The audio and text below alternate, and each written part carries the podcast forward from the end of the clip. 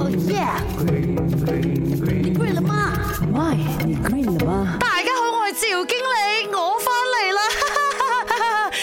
掛住我咧。咦，今日講咩啊？黑眼圈，笑我啊？哈，大家在笑我是吧？我跟你讲啊，有黑眼圈哦，不一定是因为没有睡觉的，你的黑眼圈呢，可能根本就不是熬夜熬出来的。那黑眼圈呢有三种类型：色素型了、结构型，还有血管型。第一种结构型主要是衰老导致那个眼窝那边的凹陷，然后在光线照射下呢就产生阴影了，视觉上就好像一个黑眼圈哦。第二呢就有色素型啊，它一般呢是 brown color brown color 这样的，因为色素而沉着导致的啦。你试试看，用手去搓一搓它，颜色如果变淡的话哦，哎，这样肯定是色素型了你的黑眼圈。为什么会有色素型黑眼圈呢？啊，可能你常常拉扯眼睛啦，不注意防晒啦，卸妆不彻底等等啦呀，因为它是色素沉积而导致的嘛，跟熬夜是没有关系的。我觉得我比较像是这个诶，我每天都在做眼睛，然后卸妆好像也真的没有卸得很干净这样第三呢，有血管型，那颜色偏粉红色或者是蓝紫色的话呢，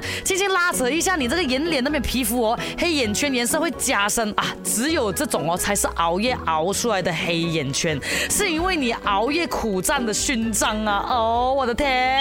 当你熬夜的时候啊，皮肤哦很自主，这样神经功能就会出现障碍啦。他们罢工啊，就会导致什么？你静脉血液回流受阻，皮肤就出现局部的这个血液循环障碍所以呢就会累积一些血液，使血管颜色加深，就形成了这个血管型黑眼圈。那今天讲要睡多久才会睡走那些黑眼圈的嘛？前面两种是不可能的啦哈，我讲的是第三种，真的是因为熬夜而导致的黑眼圈的话呢啊，建议大家呢坚持早睡三天，睡足八个小时，你黑眼圈就会慢慢变淡的啦。OK，我要去睡觉了。